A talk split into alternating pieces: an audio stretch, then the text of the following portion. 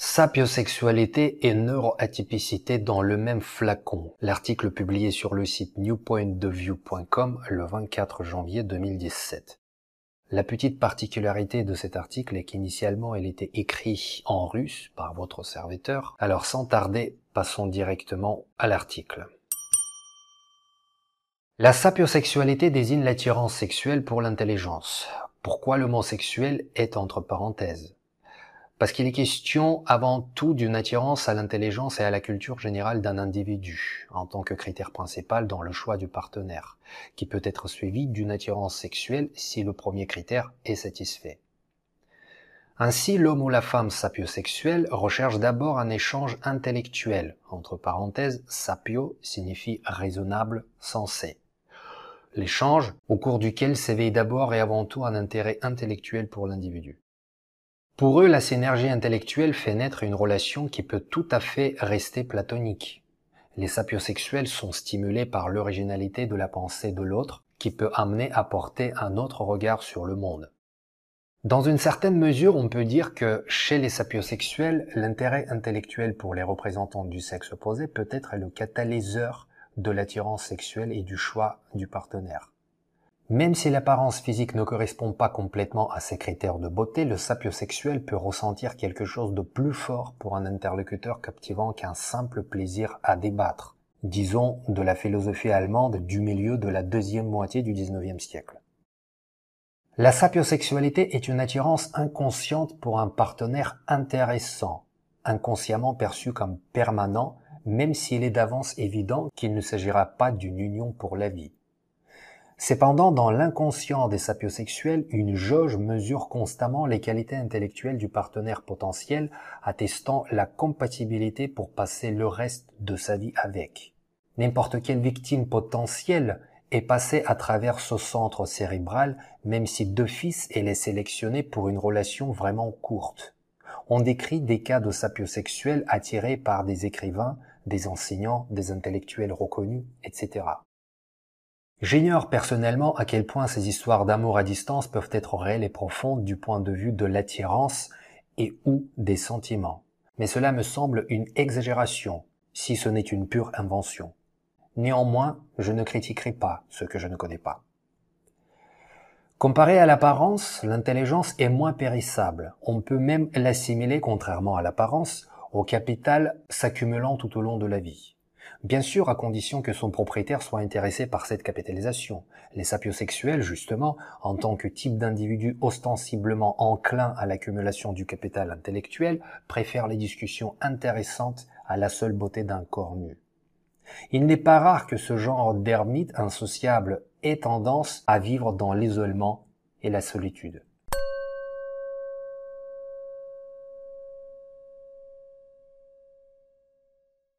Chapitre Qu'est-ce qu'on copie sur l'effet de mode?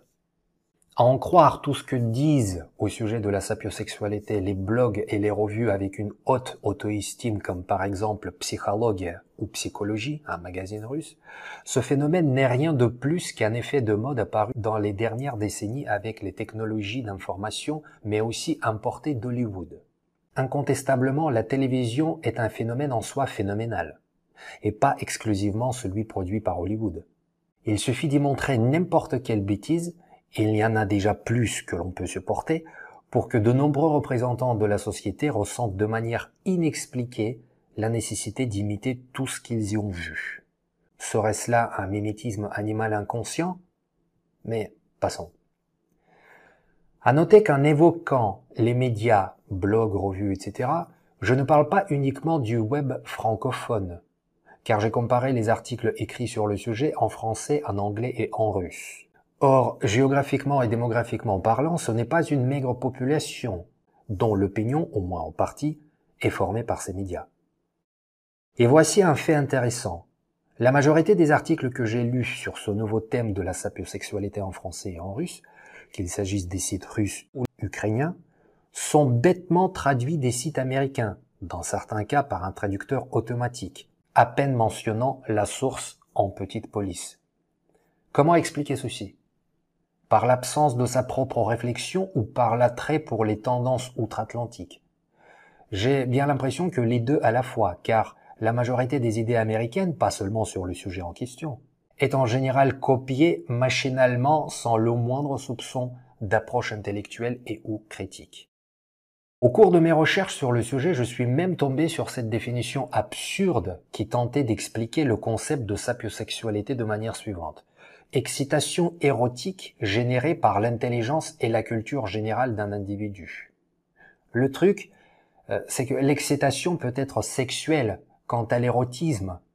Il en est le prérequis. Or, pour reformuler la dite citation dans un français correct, pour les sapiosexuels, l'érotisme, en son genre, est l'intelligence et la culture de l'autre, et ce que représente un stimulus de leur attirance sexuelle et plus tard de l'excitation. Pour information, Eros du grec, amour, passion. L'érotisme est une forme de sensualité orientée vers la vie sexuelle ou sa représentation.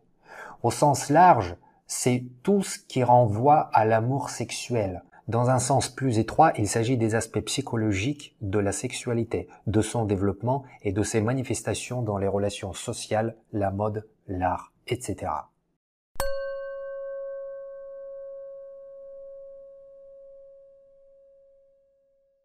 Chapitre La sapiosexualité. Féminin ou masculin? Dans les commentaires aux articles sur la sapiosexualité revient souvent une question postée par des femmes du monde entier. Les hommes sont-ils capables, en principe, de s'intéresser aux femmes intelligentes Et surtout ne pas en avoir peur? Il semble qu'on fasse l'allusion ici au fait que les hommes craignent la destruction du système patriarcal par des représentantes intelligentes du sexe faible. On trouve aussi une conception sans équivoque et généralisée à l'extrême de la jante masculine, je cite, ils sont incapables de penser à autre chose qu'aux blondes 90, 60, 90. Voici l'exemple concret d'une sexologue suisse de Lausanne étonnée des résultats d'une mini-étude journalistique allant à l'encontre de sa conception habituelle et semble-t-il totalement sclérosée. Je la cite. Il m'a toujours semblé que les hommes, par essence, jugent plus avec leurs yeux alors que les femmes ont un plus large panel de critères pour le choix d'un partenaire. Évidemment, j'avais hâte d'apporter ma propre réponse commentaire au jugement hautement intellectuel du genre, mais j'ai tout à fait par hasard trouvé l'avis d'une psychologue russe que je me contente volontiers de citer ici. Les hommes sapiosexuels n'ont pas peur des femmes intelligentes. Au contraire, ils les recherchent. Je ne crois pas au mythe de ces femmes trop fortes qui souffrent de leur propre autonomie, de leur autosuffisance, qui les empêchent de trouver un mari à la hauteur. Le sexe fort les élèverait et ne supporterait pas leur concurrence. Souvent le problème des femmes de fer est tout autre. En quête d'une force inouïe, de l'importance et de la toute-puissance, certaines femmes peuvent perdre ce qui leur reste de féminité, deviennent grossières, acides, exigeantes et intransigeantes, elles perdent l'habitude d'accepter les compléments et de voir dans les hommes de dignes représentants du genre humain. Pour une femme, il importe de savoir se réaliser sans l'aide d'un homme, sans se réincarner en géolier en jupon. Fin de la citation. Depuis tout petit, je me souviens également très bien d'une phrase célèbre en Russie. Les hommes aiment avec les yeux et les femmes aiment avec les oreilles. J'y ai toujours répondu que les hommes étaient capables d'aimer avec les oreilles aussi bien que les femmes avec les yeux. Il n'est pas difficile de deviner qui me disait cette phrase et à qui J'expliquais le contraire.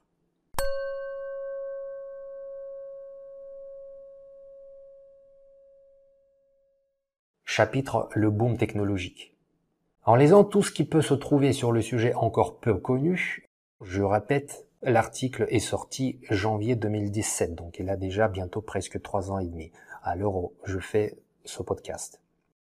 Donc, en lisant tout ce qui pouvait se trouver sur le sujet encore peu connu à l'époque, donc, janvier 2017, une question m'est venue. Comment expliquer que le néologisme sapiosexualité est à peine quelques années? Et en plus, qu'il ait été prononcé pour la première fois par une actrice britannique et non pas par un neurobiologiste ou un sexologue quelconque. Voici une des versions pseudo-scientifiques les plus répandues. Je cite. Aujourd'hui, à l'heure où les technologies font des progrès extrêmement rapides, cette réaction de la société paraît tout à fait naturelle. Une autre citation. Aujourd'hui, des forums, des chats, des réseaux sociaux sont devenus banalisés dans la communication des jeunes, déclare José Herrera. La communication électronique, les messages instantanés, tout cela limite les instruments de séduction qui peuvent représenter le langage corporel, les intonations ou le regard. Mais dans le même temps, le contenu verbal gagne en importance. Le succès après des autres dépend de la capacité à exprimer ses idées, de la justesse et de la finesse des remarques que l'on fait. Fin de la citation, les propos relevés dans le magazine russe Psychologie. Depuis la nuit des temps, il existe des gens qui, depuis leur plus tendre enfance, recherchent avant tout la composante intellectuelle du sexe opposé laissant le physique au second plan. Toutefois, laisser au second plan ne signifie en rien ne pas y prêter attention. L'apparence du partenaire joue un rôle non négligeable dans le choix final de tout individu normalement constitué. Le ou la sapiosexuel n'aura pas de relation avec une personne intelligente et talentueuse dont l'apparence est aux antipodes de ses goûts. Ainsi, il ne faut pas penser que l'orientation sapiosexuelle est une obsession concentrée exclusivement sur les discussions abscontes, ce qui en ferait une perversion. La sapiosexualité est plutôt une orientation atypique par rapport à la moyenne habituelle dont se contente la majorité. Et ici, je cite la phrase que j'ai trouvée sur le site qui visiblement n'existe plus aujourd'hui. Je préférerais, au conditionnel, toujours un homme considéré comme moche mais intelligent qu'un bel homme complètement con.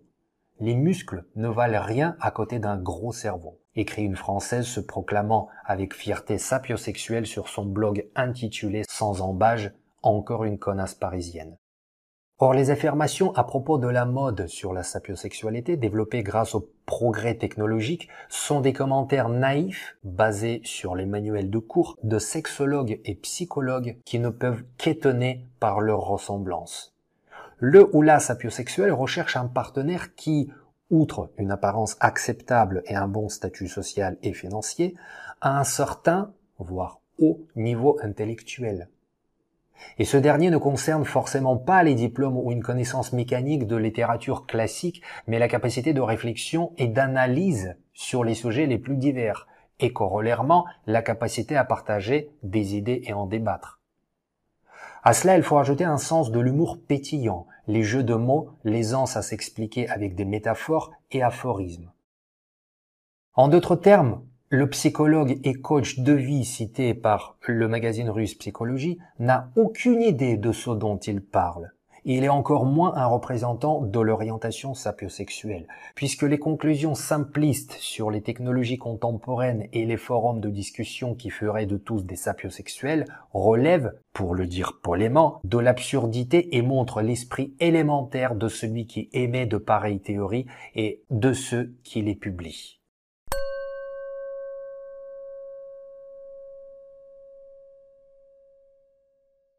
Chapitre L'évolution de la survie. Des sociologues supposent que le comportement des sapiosexuels est lié à leur milieu de vie réelle ou imaginaire.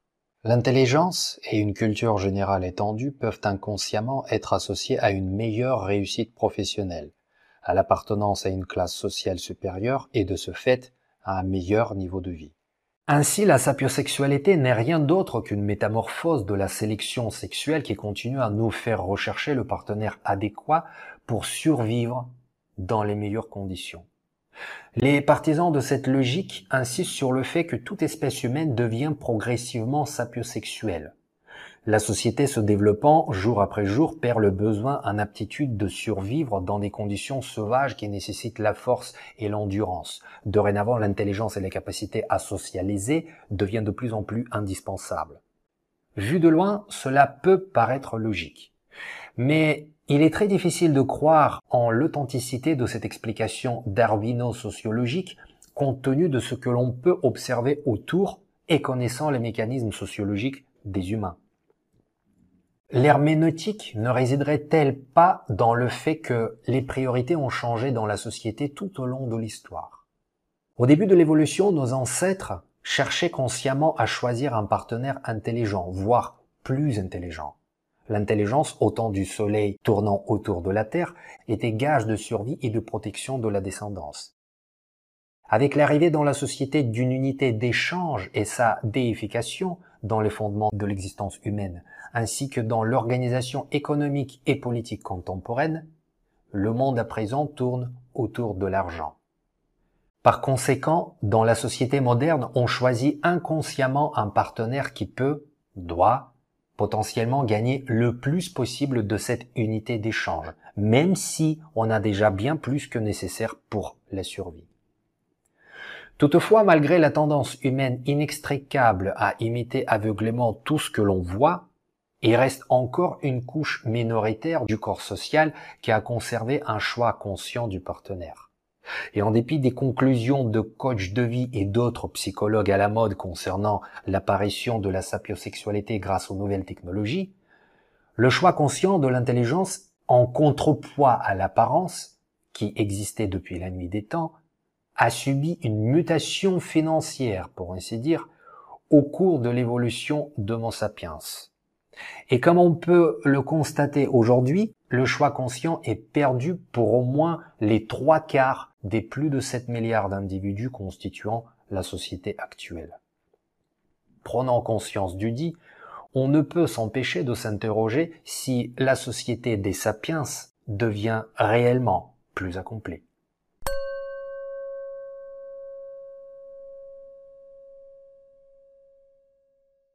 Chapitre Neuroatypicité.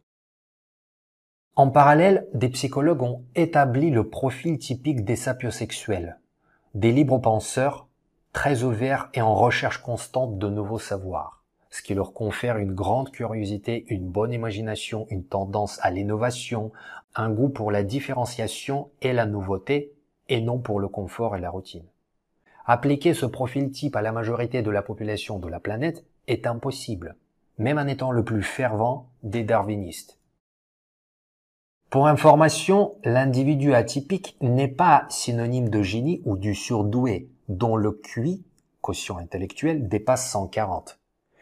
Les atypiques, selon différentes études, en observation de psychologues spécialisés, se situent dans l'intervalle de 125 à 140, tandis que la moyenne neurotypique se situe aux alentours de 100 même si le QI lui-même est peu corrélé à l'originalité du raisonnement de l'individu. Ici, vous pouvez cliquer sur le lien en dessous de ce podcast pour voir la représentation visuelle, graphique, du coefficient intellectuel dans notre société. On ne peut devenir sapiosexuel au même titre qu'on ne peut devenir neuroatypique. C'est inné.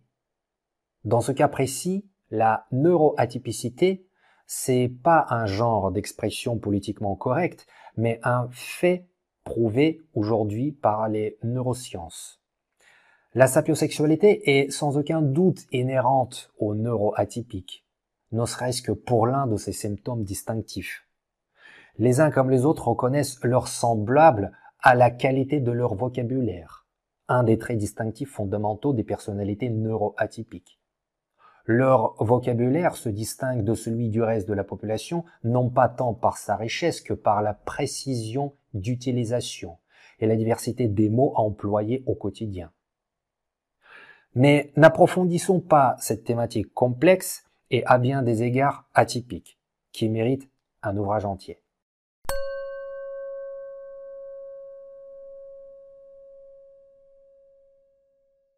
Chapitre une orientation sexuelle Parmi les critiques de la sapiosexualité, on peut entendre de tout. Je cite. La sapiosexualité n'est pas une orientation sexuelle. Ceux qui se disent sapiosexuels sont dans le meilleur des cas les gens prétentieux et satisfaits d'eux-mêmes qui tentent par là de produire un effet et d'attirer l'attention sur soi. Quant à la théorie sur la sapiosexualité, il s'agit d'une simple discrimination au sein de la société. Fin de la citation. Dans toute critique comme dans toute plaisanterie, il y a une part de vérité. En effet, la sapiosexualité n'est pas une orientation sexuelle. La présence de la racine sexe sert sans doute à conférer à ce terme l'idée d'attirance sur laquelle j'ai insisté au début de ce mini-essai. La sapiosexualité est plutôt la définition d'une préférence claire qui peut être observée dans toutes les orientations sexuelles. Hétéro, homo, bi, Peut-être est-ce pour cela que certains y voient une discrimination?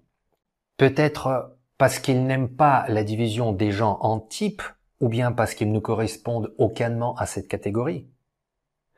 Parler d'individus prétentieux est sans fondement, car justement cette catégorie de population, en raison de son intelligence et son caractère, est plus discrète et bien moins arrogante que la majorité, bien que lui reconnaître un certain mépris pour la platitude des points de vue des autres ne serait guère erroné. Mais vous verrez rarement un véritable sapiosexuel parlant ouvertement de sa différence évidente, ce qui le cataloguerait immédiatement comme un mouton à cinq pattes. Sans parler du fait que le trait principal caractérisant les personnes à tendance sapiosexuelle est leur capacité à déterminer ou reconnaître leurs semblables presque instantanément et de manière inconsciente. Ceux qui n'ont point besoin, non plus, d'explication de cette particularité. D'ailleurs, il n'y a aucun sens à l'expliquer à tous les autres non plus. Ils ne la comprendront pas. Engager la conversation en société sur son atypicité équivaut à un coming out pour les homosexuels lorsqu'ils annoncent publiquement leur orientation sexuelle non traditionnelle. La société ne supporte pas les non-conformes. Et dans certains pays, la non-conformité est particulièrement poignante. Voici un exemple typique d'atypicité, joli jeu de mots, et à la fois de sapiosexualité, allant souvent de pair issu d'une publication française. Je cite. Jules passe de bons moments avec ses partenaires de sport, tous de formation supérieure. Il dit J'adore parler de sujets spécialisés avec eux, d'oncologie avec un médecin, de chimie, de politique énergétique. Il s'ennuie en revanche avec ses anciens amis, au sujet de conversations trop futiles. Il dit de ses soirées rasoir quand il le peut, il dit vouloir optimiser son temps relationnel. Jules applique la même logique à ses relations féminines. Fin de la citation. On peut prédire à l'avance et avec une facilité extraordinaire la réaction de la majorité à la dernière phrase.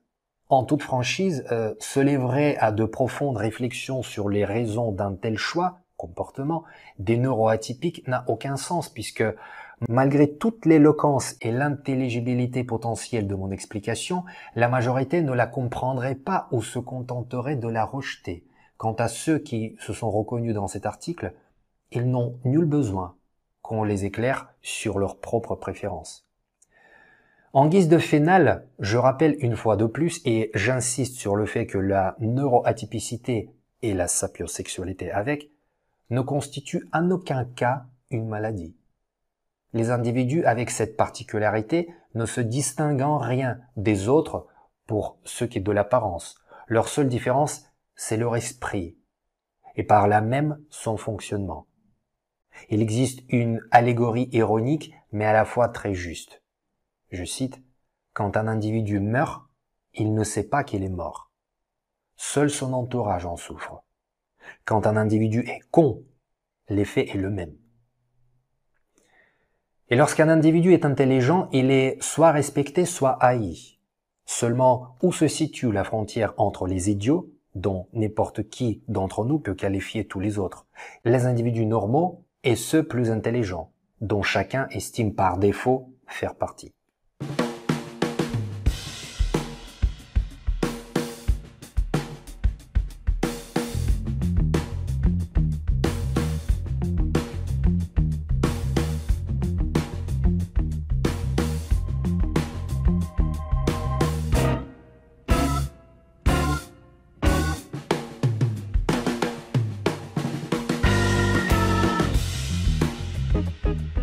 C'était l'article Sapiosexualité et neuroatypicité dans le même flacon.